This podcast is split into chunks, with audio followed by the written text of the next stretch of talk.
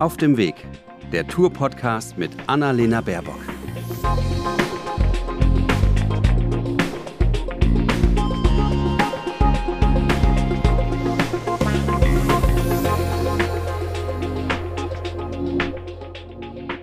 Ich sitze in einem Tourbus und diesmal nicht in meinem eigenen, sondern in dem Tourbus der Grünen und zwar von Annalena Baerbock. Es ist wirklich eine besondere Situation. Wir haben beide keine Maske an, wir sind angeschnallt, wir sind auf Abstand, wir sind geimpft und durchgetestet. Aber vor allen Dingen ist das Spannende daran, dass ich das erste Mal in, einem, in meinem Leben vorbereitet bin. Ich habe mir Fragen aufgeschrieben, denn ich möchte auf keinen Fall diese Chance verpassen, alle meine Fragen loszulassen. Also erstmal vielen, vielen Dank, dass ich da sein darf. Ich finde das ein besonderes Privileg, dass es so unkompliziert war. Es gab zwei Mails hin und her und schon konnte ich da sein. Und dann wurde mir noch das Du angeboten. Das ist ja quasi im Grunde kann ich jetzt wieder nach Hause fahren. wir, wir, sind ja in einem Tourbus, genau. Und da hier das ganze Team unterwegs ist, da duzen wir uns hier im Bus. Aber schön, dass du mit dabei bist und ja, wir ein bisschen gemeinsam über Landwirtschaft äh, und vor allen Dingen Tiere sprechen können. Total. Ich habe ja in den letzten Wochen und Monaten habe ich ein paar Berührungen mit Politik gehabt, mit Frau Klöckner und habe da ja sehr unschöne Erlebnisse gehabt. Also ich sollte da ein bisschen vorgeführt werden und mein Name wurde da so ein bisschen missbraucht. Ähm, das war wirklich sehr spannend für mich, aber für mich auch so ein Startschuss in, ah, okay, bei Politik könnte was gehen.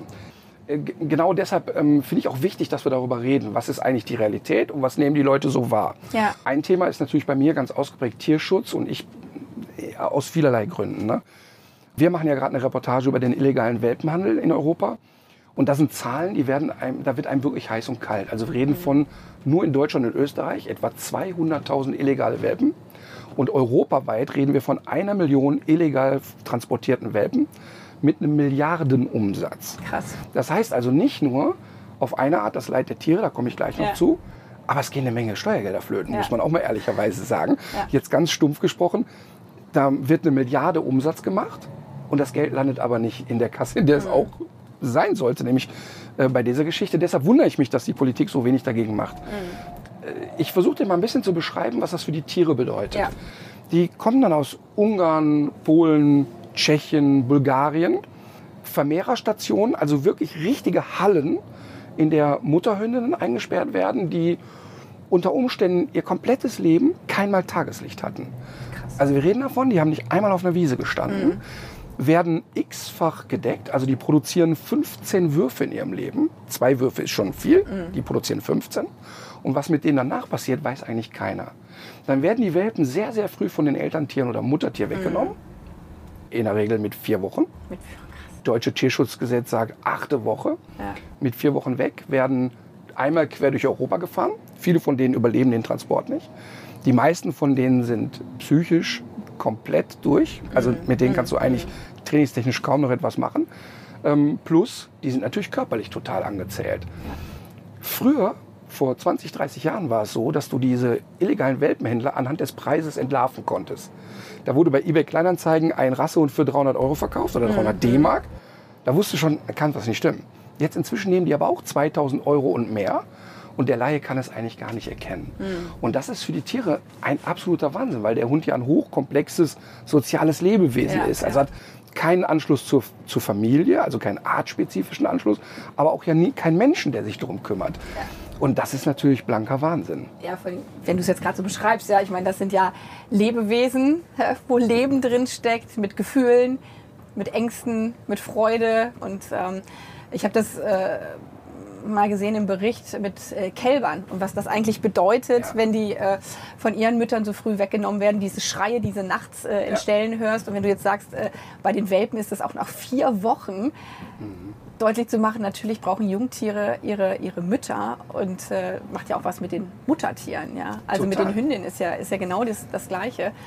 Und da muss man sich nicht wundern, wenn du sagst, sie sind schwerst traumatisiert rumgefahren, dass diese Hunde, die dann verkauft werden, im Zweifel, wenn sie irgendwo gehalten werden, einen psychischen Schaden haben, dann irgendwann mal austicken. Ne? Also das ist, Plus, ist ja eine Sicherheitsfrage dann am Ende. Nicht nur eine Tierschutzfrage, sondern eine Sicherheitsfrage. Es ist eine Sicherheitsfrage für unsere Gesellschaft.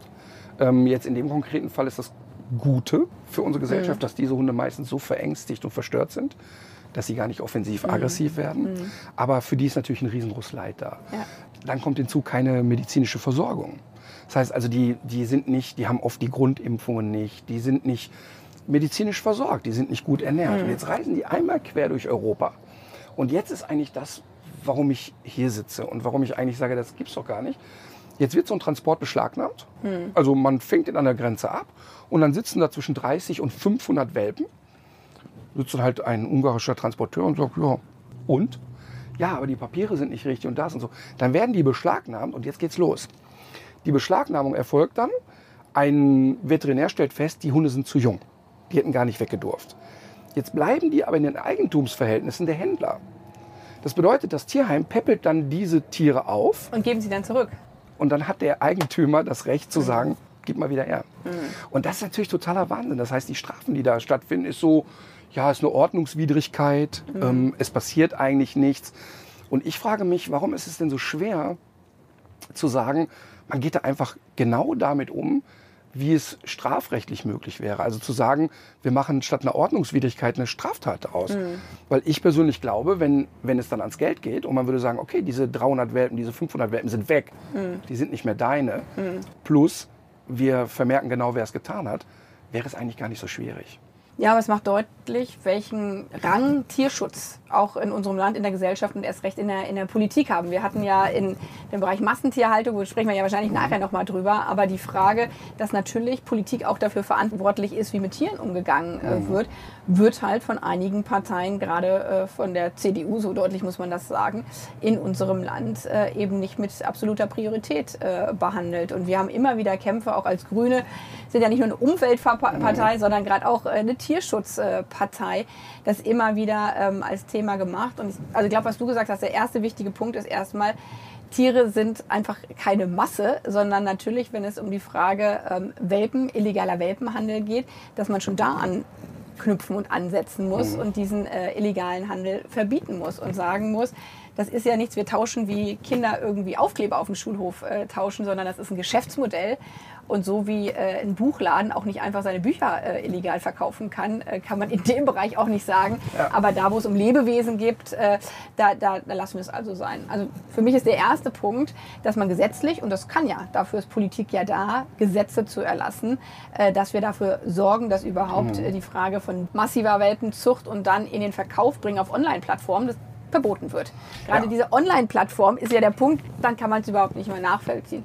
Und dann, wenn man sagt, eigentlich Welpen, die dann verkauft werden, müssen alle registriert sein. Dann weiß man auch, woher kommen die Hunde. Und wenn sie keinen Ort genau. haben, wo sie herkommen, dann ist es offensichtlich illegal. Und dann muss man strafrechtlich genau, wie du sagst, dagegen vorgehen. Und das bedeutet aber entsprechend, äh, die Tierschutzgesetzgebung an der Stelle auch zu verschärfen und zu ändern. Und genau das ist das, was ich will und wofür wir antreten. Okay, also das heißt, die Grünen sagen ganz eindeutig, die Tierschutzgesetze sind zu lasch. Ja. Okay eine klare Aussage. Ja, und wenn man, ich meine, das, du weißt es ja besser als ich, wenn man diese Dokumentation äh, macht oder sieht, wenn man sieht, wie mit Tieren umgegangen wird, also die Zahlen, die du gerade genannt hast, wie viele kleine Welpen dann überhaupt nicht äh, überleben, sondern in den ersten Wochen äh, schon sterben, zeigt das ja nochmal die Dramatik auf ganz andere Art, äh, Art und Weise. Und mhm wir haben da eine Verantwortung, aber es ist halt so ein Punkt auch, ne, was, was sichern wir äh, rechtlich ab? Was war das für ein Kampf, Tierschutz äh, ins Grundgesetz überhaupt zu bekommen? Total. Und Online-Plattform ist eigentlich genau das Stichwort. Die Leute müssen sich auf diesen Online-Plattformen nicht registrieren. Ja. Also das inzwischen bei eBay glaube ich, hat der letzte Dussel verstanden, da kaufe ich kein Tier. Trotzdem tun es ja viele, weil es schnell mhm. verfügbar ist. Den Menschen brennt der Gaul oder geht der Gaul durch, die sagen, ich will aber jetzt den Hund haben und da ist es verfügbar. Bei einem seriösen Züchter musst du auch mal ein Jahr warten. Mhm. Aber es gibt auch so Plattformen, die nennen sich dann Deine Tierwelt. Das sind bunte Bilder, das sieht alles erstmal seriös aus. Aber jeder, der inseriert, muss sich nicht wirklich registrieren lassen. Das heißt, du kannst über jeden Fake-Account einfach dein Zeug verkaufen. Wir haben jetzt im Rahmen dieser Reportage gefaked Welpeninteresse gezeigt und gesagt, wir möchten einen Hund kaufen. Mhm. Und dann reden wir davon, dass diese Händler immer die gleiche Methode wählen. Ja, okay, hier ist meine Adresse, ruft mich aber an, bevor ihr da seid. Dass der Wohnort nicht bekannt ist. Der Wohnort ist nicht bekannt und den Wohnort, den die uns gegeben haben, der ist auch nicht deren Wohnort, ja. sondern die kundschaften vorher zwei Orte weiter eine Region mhm. aus und sagen, ja, das ist ein Acht-Parteien-Haus, Klingelanlage ist kaputt. Dann kommen die runter. Wir stehen schon vor der Tür. Sozusagen. Und tun so, als würden sie gerade mit den Welpen spazieren gehen dann geht eigentlich immer die gleiche Masche los. Ach so, ach Mensch, jetzt haben wir uns vertan. Dieser Welpe war doch schon so gut verkauft. Hm, das wissen wir aber jetzt nicht. Emotionaler Druck wird aufgebaut und so weiter. Und ich habe zu Anfang, als ich tiefer recherchiert habe, mich gefragt, ja, aber das kann doch nur die Blödesten der Blöden treffen. Mhm. Ich kaufe doch nicht einen Hund auf der Straße ohne, ohne Kaufvertrag, ohne. Und du wirst dich wundern, dass auch wirklich ganz normale, durchaus gebildete Menschen so einen Hund kaufen. Und deshalb ist ja mein Gedanke zu sagen, ich finde, dass der Erwerb eines Tieres schwerer gemacht werden muss. Mhm. Ich finde, dass wenn man sich einen Hund kauft, das ist ein hochkomplexes Lebewesen, was wirklich viele Ansprüche hat und gefährlich sein kann, mhm. dass eigentlich jemand, der das machen möchte, vorher Sachkunde erwerben muss. Also ich bin wirklich mhm. dafür, seit 15 Jahren diskutiere ich mit Politikern darüber, dass ein Hundeführerschein her muss, bevor man sich einen Hund anschafft. Also nicht, du hast einen Hund und dann musst du zeigen, oh, der kann Sitz und Platz, mhm. sondern es geht ja darum, Leid zu ersparen. Und ich glaube, wenn jemand einen Hundeführerschein erwirbt, bevor er einen Hund kauft, kauft er ja schon keinen mehr mhm. auf der Straße. Mhm. Das wäre ja eigentlich das Thema. Ich glaube, es hat also zwei Facetten. Erstens dieses, dass man überhaupt auf der Straße so Hunde verkaufen kann. Da sind wir ne, bei dem Punkt zu sagen, das darf so nicht erlaubt sein, sondern man hat ja dann auch die anderen Hundezüchter, die ihren Job so machen, wie es eigentlich Anstand äh, genau. und Respekt vor Tieren äh, und auch, was du gesagt hast, vor dem Steuerzahler ja normal eigentlich nur ist. Ja. Und andere können damit natürlich auch zu ganz anderen Preisen agieren, äh, weil sie Methoden anwenden, die kein normaler, anständiger Züchter eigentlich anwenden würde. Also das ist für mich der erste Punkt zu sagen, ähm, das darf in Zukunft so nicht mehr erlaubt sein. Und der zweite Punkt ist eigentlich, wie geht man mit Tieren um? Und es gibt ja einzelne Bundesländer, die genau das schon äh, gesagt haben und haben gesagt, Tierschutz ist eine Aufgabe auch von gesellschaftlichem Interesse. Und es kann uns nicht egal sein, wie Tiere eigentlich äh, gehalten werden. Und da würde mich aber vor allen Dingen nochmal interessieren, äh, weil du dich da ja wirklich das dein Spezialgebiet ist, ja. Was heißt das denn? Was, was muss ich denn beachten, wenn ich jetzt einen Hund äh, kaufen würde. Unsere Nachbarn haben zwei Hunde, da kriege ich einiges äh, mhm. mit, die bei uns, äh, meine Vermieterin äh, mit, mit dem Haus wohnt. Aber auf, auf was muss man denn da achten oder was muss man sich speziell überlegen? Passt der Hund zu mir? Genau, Bin ich oft genug zu Hause? Oder? Genau, es fängt tatsächlich sogar schon mit der Auswahl des Hundes an. Also zu mir kommt alleinerziehende Mutter mit drei kleinen Kindern, die möchte zwei Jack Russell-Welpen kaufen es hat keine Chance. Die, egal wie viel Aufwand die betreibt, sie hat keine Chance. Das heißt, bei dem Hundeführerschein würde ich mir wünschen, dass die Leute ein Wochenendseminar machen. Mehr ist das gar nicht, wo ich den Menschen erklären kann, und nochmal, nicht nur ich, es geht gar nicht um mich, dass die Menschen einmal verstehen, was ist ein Züchter, was ist ein Händler. Wo kriege ich aus dem Tierschutz auch einen gebrauchten Hund her, der toll sein kann. Die Tierheime sind voll mit tollen Hunden. Welche Ansprüche hat so ein Hund eigentlich? Was, was muss der fressen? Und wie viel Bedürfnisse hat der. Und wenn ich diese Sachen in einem Wochenendseminar schule, das ist wirklich kein großer Aufwand, dann kann ich schon mal ausschließen, dass jemand, der eigentlich nicht bereit ist, so ein Seminar zu machen, überhaupt einen Hund bekommt. Das mhm. fände ich toll.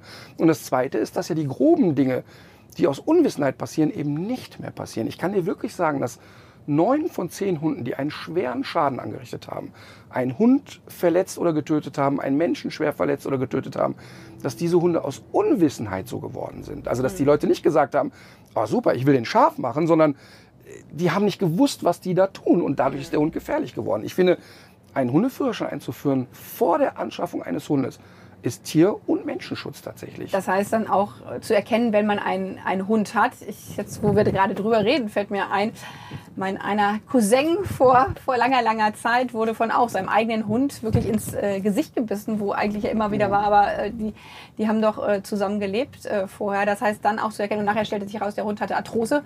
Äh, so und das Kind ist weiß ich gar nicht mehr, auf was draufgetreten. Mhm. Das heißt dann auch zu erkennen, mein Hund verhält sich anders. Genau. Was ist eigentlich mit los mit dem? Was soll Total. ich tun? Schau mal, 99 Prozent der Bisse, die passieren von Mensch zu Hund, mhm. passieren tatsächlich im Familien- und Bekanntenkreis.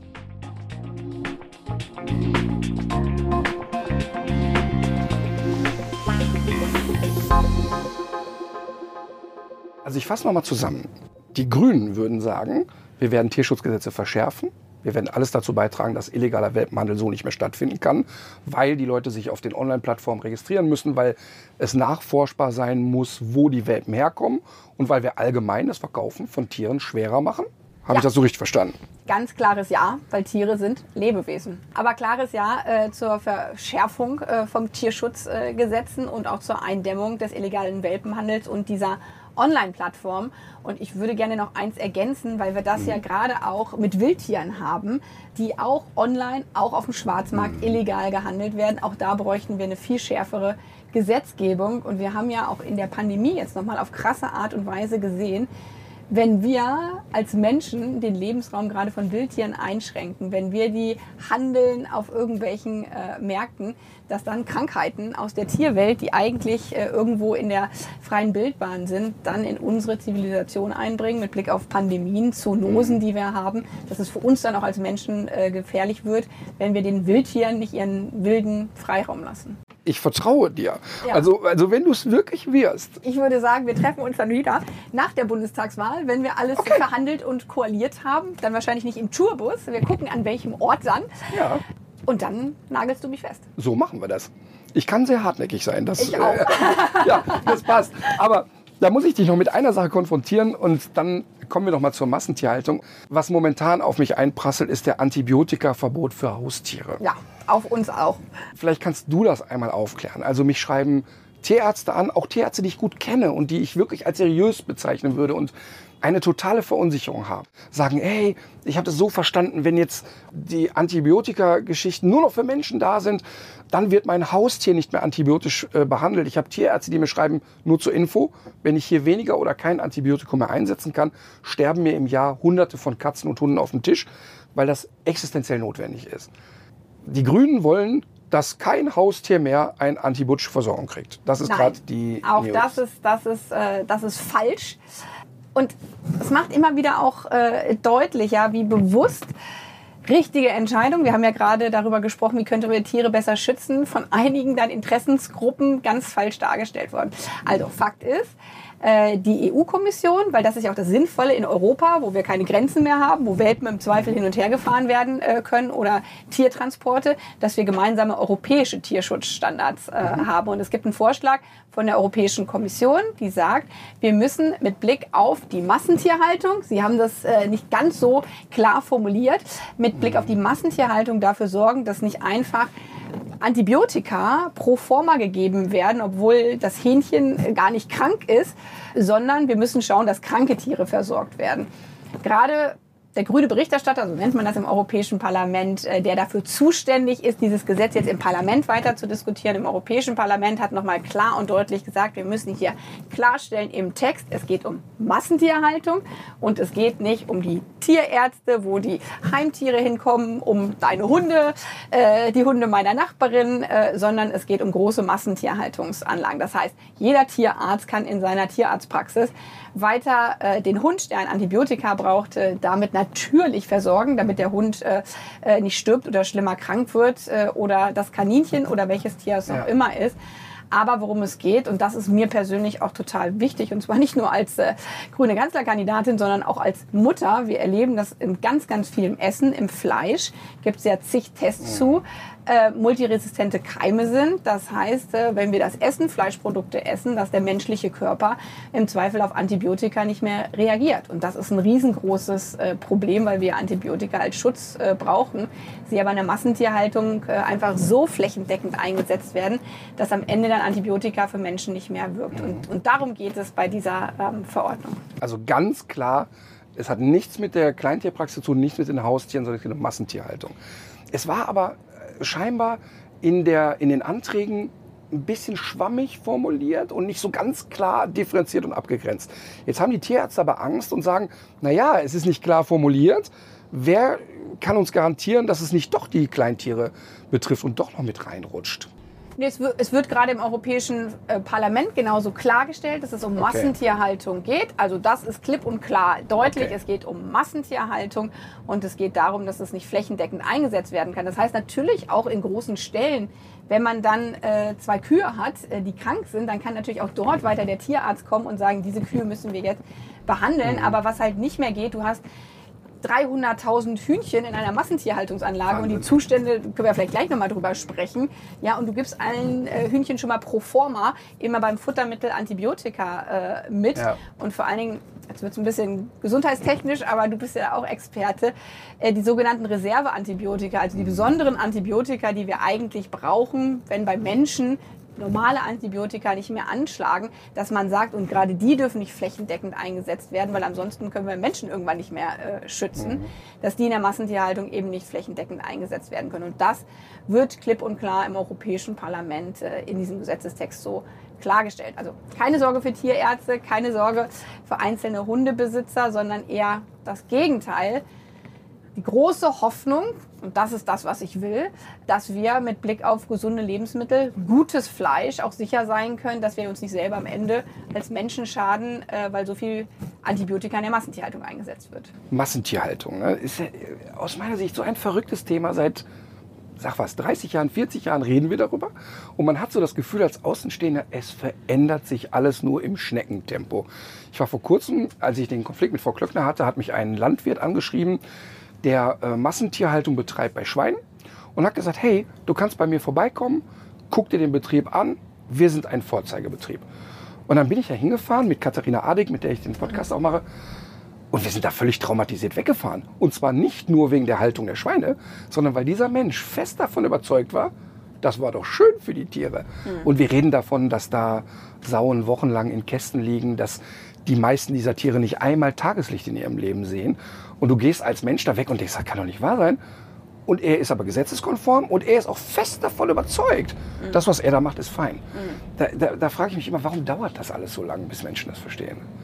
Und bis in der Politik etwas passiert, muss man auch mal sagen. Ja, weil man, glaube ich, als Mensch ein Gewohnheitstier auch auf mhm. gewisse Ebene ist. Und das sind die Regeln, die gelten. Dann halte ich mich ja an die Regeln. Und wenn die Regeln offensichtlich so sind, dann ist es ja wohl offensichtlich auch äh, in Ordnung. Ja? Und mhm. deswegen ist für mich so wichtig, dass gute Politik Regeln auch immer wieder hinterfragt. In anderen Gesellschaftsbereichen immer ein ganz anderes Thema, ja. Aber was als normal galt, hatten wir auch äh, gesetzliche Regeln, dass Frauen die Unterschrift ihres Ehemannes brauchten, äh, bis sie arbeiten konnten oder ein Bankkonto eröffnen konnten. Und diese Debatten im Bundestag waren dann damals ja auch so, dass man, boah, ist doch total normal, kann mhm. doch jede Frau irgendwie so machen. Und deswegen ist dieser Punkt, wofür ich und wofür Grüne ja auch antreten, zu sagen, manche Dinge sind einfach ungerecht und da müssen wir geltende Gesetze verändern. Ja, und natürlich wird es dann was Neues geben, aber vieles ist dann auch besser. Und das ist bei der Massentierhaltung für mich ganz klar so ein Punkt, wenn es erlaubt ist, Tiere so eng zusammengefärbt immer wenn man sich das plakativ vorstellt, das ist ja so, also auf einem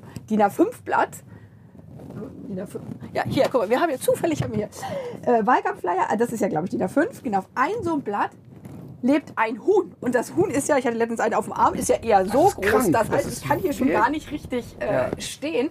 Wenn das aber die gesetzliche Norm ist, dann wird es immer Leute geben, die sagen, okay, ich habe auch so einen ökonomischen mhm. Druck. Ja, wenn ich Eier verkaufe, die haben eh nichts, äh, kriege ich nicht so viel Geld, dann, dann färche ich die ein. Und deswegen, also ist einer für mich der zentralen Punkte, mit Blick auf äh, Landwirtschaftspolitik. Wir müssen die Haltungsbedingungen verändern. Es braucht auch hier klare gesetzliche Regelungen, was ist erlaubt. Und Hühner müssen nicht nur Platz haben, sondern die müssen auch so da ihren Platz haben, dass sie sich nicht mit ihren mhm. Schnäbeln gegenseitig äh, alles aushacken. Und vor allen Dingen müssen sie auch mal rauskommen können. Und, und dafür müssen wir, das muss man auch klar und deutlich sagen, eine andere Landwirtschaftspolitik in Deutschland machen als ich ihn gefragt habe, findest du denn nicht selber traurig, dass keins deiner Tiere jemals Tageslicht gesehen hat? Hat er gesagt, die kennen das doch nicht anders. Jede wissenschaftliche Studie sagt, dass ein Schwein, was ein Jahr lang in einem Käfig eingesperrt war und dann raus darf, sofort natürliche Verhaltensmuster zeigt. Mhm. Es fängt sofort an zu wühlen, sich zu suhlen, weil es total programmiert ist. Ja. Das heißt also, da kann man eben nicht sagen, ja, ist doch kein Problem, kennt's ja nicht anders. Ich ja. habe damals ihm gesagt, na ja, okay, wenn du deine Kinder regelmäßig verhaust, Sie kennen es ja nicht anders. Das ist vielleicht sehr provokativ, aber es ist ja im Grunde die Denkstruktur, die dahinter steht. Und sein Argument war aber natürlich auch, und das ist das, was ich von den Landwirten nahezu immer höre, ja, aber wenn wir jetzt hier äh, die Haltungsbedingungen verändern, sind wir gar nicht mehr international wettbewerbsfähig. Es gibt dann kein in Deutschland produziertes Fleisch mehr und alles kommt aus dem Ausland. Aktuell ist ja eher die Wahrheit, dass Deutschland eine der größten Schweinefleischexporteure ist, also alles andere als wenig Schweinefleisch produziert. Aber wie geht man damit um? Weil das ist ja ein sehr komplexes Thema. Ein mega komplexes Thema und vor allen Dingen zeigt es, dass eigentlich das System falsch ist. Und wir müssen das Agrarfördersystem der EU vom Kopf auf die Füße stellen, weil genau wie du sagst, wir geben Milliarden, das meiste Geld in Europa wird für die Landwirtschaft ausgegeben. Aber mit der Gießkanne, da wird nicht unterschieden. Und es gibt ja auch ganz, ganz viele Bauern und Landwirte, die die machen genau das Gegenteil. Die wollen, dass es ihren Tieren gut geht. Die sagen, natürlich ist mir nicht egal, wie es hier den Böden rundherum um meinen Betrieb äh, geht.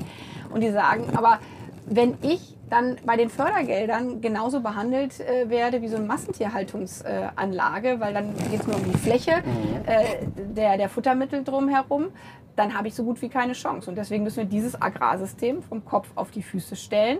Das heißt für mich ganz klar und deutlich, öffentliche Gelder, sind ja Steuergelder, die wir da einsetzen, müssen ähm, nach öffentlichen Kriterien berücksichtigt werden. Also Einhaltung von Tierschutz, Einhaltung auch äh, von Vorgaben mit Blick auf äh, die Ackerböden, wie, geht man eigentlich mit Pestiziden auf seinen äh, Feldern um. Und das Argument, das höre ich auch immer wieder, also gerade von auch, vielen, die sagen, dann kommen die Eier aus, ne, halt aus Polen. Das bedeutet aber auch halt eine Unterstützung dann von Betrieben, die umstellen. Ich war gerade äh, vor zwei Wochen, da hatten wir ganz viele Eier hier mit im Bus äh, bei. Die haben wir dann alle geschenkt bekommen bei einem Betrieb, der genauso war. Der wollte eigentlich eine große, große Anlage, äh, Hähnchenanlage bauen, wo ja, äh, Tiere auch so zusammengefärbt sind. Dann gab es, und das ist auch so wichtig, dass immer wieder darüber gesprochen wurde, vor Ort so viele Proteste, weil die gesagt haben, wir wollen hier keine Massentierhaltungsanlage mhm. vor Ort haben, dass die dann selber als Landwirte gesagt haben, okay, dann stellen wir jetzt komplett um als äh, Betrieb. Äh, wir wollen biozertifiziert äh, werden. Mhm. Wir wollen die Hühner rausbringen. Die können draußen schaben und äh, picken und äh, so wie das ihren Wesen eigentlich äh, entspricht.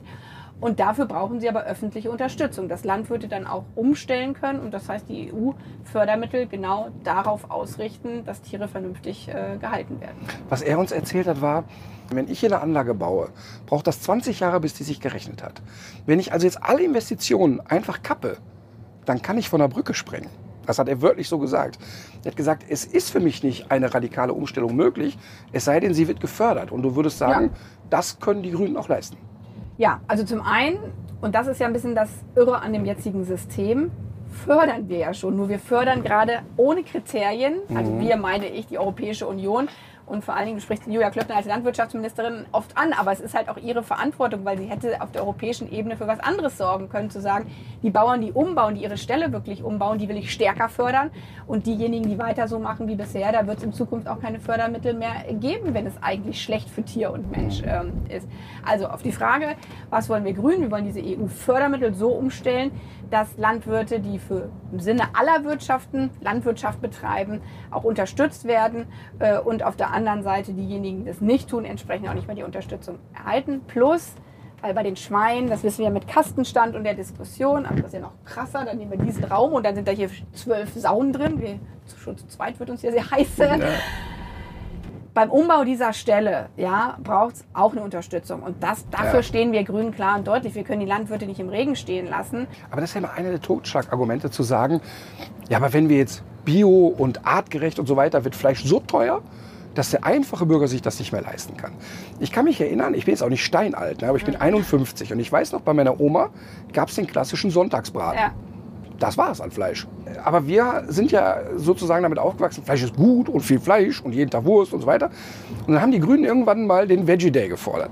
Und davon seid ihr immer weg, oder? Ja, auch das war damals so, da hat man Fake News, gab es vielleicht da damals noch nicht als Ausdruck. Da wurde auch immer von der Bundestagswahl, wo es heißt, wir müssen jetzt irgendwie was gegen die Grünen äh, machen, mhm. haben wir vorgeschlagen, dass es in öffentlichen Kantinen einen Tag gibt, wo vegetarische Produkte und Gerichte ja. angeboten werden. Eigentlich das, was heute eine Selbstverständlichkeit Total ist. Ja, damals hat man noch gedacht, Kulturschock und das wurde dann gelabelt. So, äh, die Grünen wollten sagen, wenn ich Fleisch esse, jeder kann zu Hause essen, was er will. Ja. Aber überhaupt das Angebot von mhm. vegetarischen Produkten sehen wir ja, wie viele Leute sagen, Mensch, ist ja ganz lecker, dass das in öffentlichen Kantinen, in Schulen, in Kindergärten, äh, in Krankenhäusern ähm, entsprechende Angebote gibt und vor allen Dingen ist mir auch mal wichtig, regional, aus der Region. Die Erdbeeren müssen nicht einmal um den Globus gefahren äh, werden, sondern saisonal gibt es Erdbeeren, äh, wenn bei uns äh, die Erdbeeren wachsen.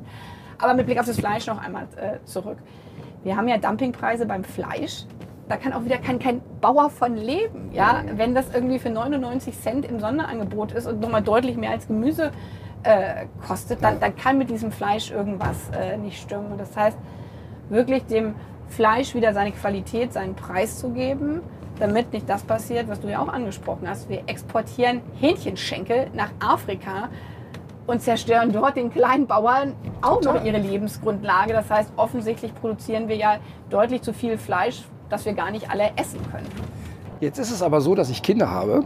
Fünf, wie du weißt. Fünf, ich habe nur zwei. Äh, ja, das ist, äh, das ist für einen Mann auch schnell gemacht. Ne? Die, eine Frau sagt, um Gottes Willen, aber für uns sehr schnell gemacht. Und meine Tochter Marlene war wirklich aus dem Häuschen, als es hieß, oh, der Papa kann Annalena Baerbock treffen und hat in der Schulklasse Fragen gesammelt. Und es sind viele Fragen geworden, ich habe mir zwei rausgepickt. Ja, die Kinder haben immer, oder die Jugendlichen, die besten Fragen. Das äh, merke ich in diesem Wahlkampf auch. Die, die wissen genau, worum es geht in Zukunft.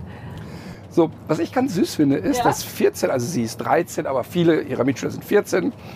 Erstmal, dass die alle total Politik interessiert sind. Das, das ist total anders, als es in meiner Jugend war. Die sind wirklich interessiert, finde ich mega. Also eine Frage soll ich sagen, und zwar, sind Ihre Ziele zum Thema Klima finanziell überhaupt umsetzbar? Das fragen sich 14-Jährige. Da sieht man mal, wie weit äh, die denken. Ja, sind sie. Natürlich kostet Klimaschutz Geld. Wir haben jetzt ja auch über eine gute Landwirtschaftspolitik äh, gesprochen. Das bedeutet, äh, das kostet Geld. Aber wir haben jetzt gerade auf dramatische Art und Weise gesehen, wenn wir nichts beim Klimaschutz tun, äh, im Ahrtal in Nordrhein-Westfalen äh, haben Menschen alles verloren, sind über 180 Menschen gestorben, Häuser wurden weggeschwemmt, 30 äh, Milliarden Euro wird jetzt an Unterstützung gegeben. Und damit eben solche Extremwetterereignisse in Zukunft nicht noch heftiger werden, müssen wir jetzt in Klimaschutz investieren. Das heißt, mein Vorschlag ist, dass wir als Staat den Ausbau der Windkraft, der Solarkraft, den Umstieg auf Elektroautos gesetzlich voranbringen, aber auch Menschen dabei helfen, zum Beispiel auf ein sauberes Auto umzusteigen, äh, mit zum Beispiel einer Prämie von 9000 Euro für Familien, die nicht so viel Geld haben, dass sie sich ein Elektroauto kaufen können. Und das muss dann staatlich auch finanziert werden. Aber wenn wir nichts tun, dann rasen wir in eine Klimakatastrophe rein, dass deine Töchter, meine Töchter, die noch einen Ticken jünger sind, im Zweifel im September, im Hochsommer äh, nicht mehr einfach draußen auf der Straße sein können, weil es 50 Grad hat, wie letztens in Kanada, äh, und wir die Auswirkungen der Klimakrise eben nicht bekämpft haben und dann unsere Kinder uns fragen, Mensch, Mama, Papa, warum habt ihr eigentlich damals nicht nichts getan? Und genau das will ich ändern. Ich will jetzt was tun, damit wir die Klimakrise in den Griff bekommen. So, und das war jetzt aber für deine Tochter wieder Politikerin lange Antwort. Nee, nee, nee, das ich wird aber sie... trotzdem noch die zweite Frage. Nee, aber weißt du, was das, weißt, das Schöne ist? Du hast im Grunde eine Frage, die ich dir noch stellen wollte, schon beantwortet. Nämlich die Frage war, wieso wollt, sollte man sie überhaupt wählen? Und das hast du schon jetzt beantwortet. Und deshalb würde ich dir trotzdem noch eine andere unterjubeln. Denn ich war, als ich das, äh, die Triell-Geschichte bei RTL gesehen habe, ist es für uns natürlich äh, auch wichtig, dass die Kinder das mal gucken und mal so ein Gefühl dafür kriegen. Und die ganz banale Frage, waren Sie zufrieden mit Ihrem Auftritt bei dem Triell bei RTL? das sind auch die besten Fragen. Ich fand erstmal gut, weil das ist mir irgendwie in den letzten Wochen davor ziemlich... Ähm ja, auf den Keks gegangen, dass wir endlich mal über Inhalte gesprochen haben bei diesem Triell. Deswegen fand ich das von den Moderatoren total gut zu sagen, okay, jetzt sagen Sie mal, was wollen Sie eigentlich für Kinder tun, damit die aus der Armut kommen? Und dann hat Herr Laschet gesagt, sie sollen sich ein bisschen anstrengen, ja, und dann sollen sie hart arbeiten, dann kommen sie raus. Und ich konnte deutlich machen, gut, eine Sechsjährige oder ein Achtjähriger, der wird jetzt wohl kaum äh, sich einen Job suchen, sondern der muss zur Schule gehen. Also bei Kinderarmut zum Beispiel hat man klar und deutlich gesehen, was es mit der grünen Bundesregierung geben würde und was es mit einer CDU-Bundesregierung geben Kinder, würde. Ich glaube, die Kinder und wollen eher so wissen, gehst du da mit dem Gefühl raus, ach, das ist gut gelaufen? Ja, aber genau, das, das, das wollte ich sagen. Und an dem Punkt äh, habe ich für mich gedacht, so, das war gut. Jetzt ist mal klar und deutlich geworden, was ich will, nämlich Kinder aus der Armut holen und dass Armin Laschet irgendwie sagt, bei den Kindern verändern wir was nicht. Bei anderen Punkten, und das ist so der andere Punkt, wo ich dann sage, okay, beim nächsten Mal will ich noch ein bisschen deutlicher machen, dass es auch zu der SPD einen großen Unterschied gibt, weil Olaf Scholz immer sagt, Klimaschutz mache ich ja auch, mhm. aber da vielleicht noch nicht so deutlich geworden ist, dass sich auch mit einer SPD äh, nicht so viel ändert beim Klimaschutz. Das heißt, es gibt doch zwei Trielle, kannst du deiner Tochter ausrichten. Beim nächsten Mal werde ich äh, mich äh, noch mehr anstrengen, deutlich zu machen, warum man eigentlich grün wählen muss. Aber sie ist ja 14, sie kann ja leider noch nicht wählen. Das ist auch ein Thema. Wahlrecht ab 16 einzuführen äh, in der Zukunft, weil ich erlebe das genauso wie du. Wir haben so viele Jugendliche, die Total. nicht nur eine Meinung haben, sondern die sich einbringen auf der Straße bei Fridays for Future die mit 16 eine Ausbildung machen, die Steuern zahlen, aber nicht wählen dürfen. Das ist irgendwie auch so aus dem also letzten kann, Jahrhundert. Das ich, ich äh, kann für mich 100 Prozent sagen, dass der Spirit bei den jungen Leuten politischen anderer ist als zu meiner Generation. Ja, ja. vielen, vielen Dank.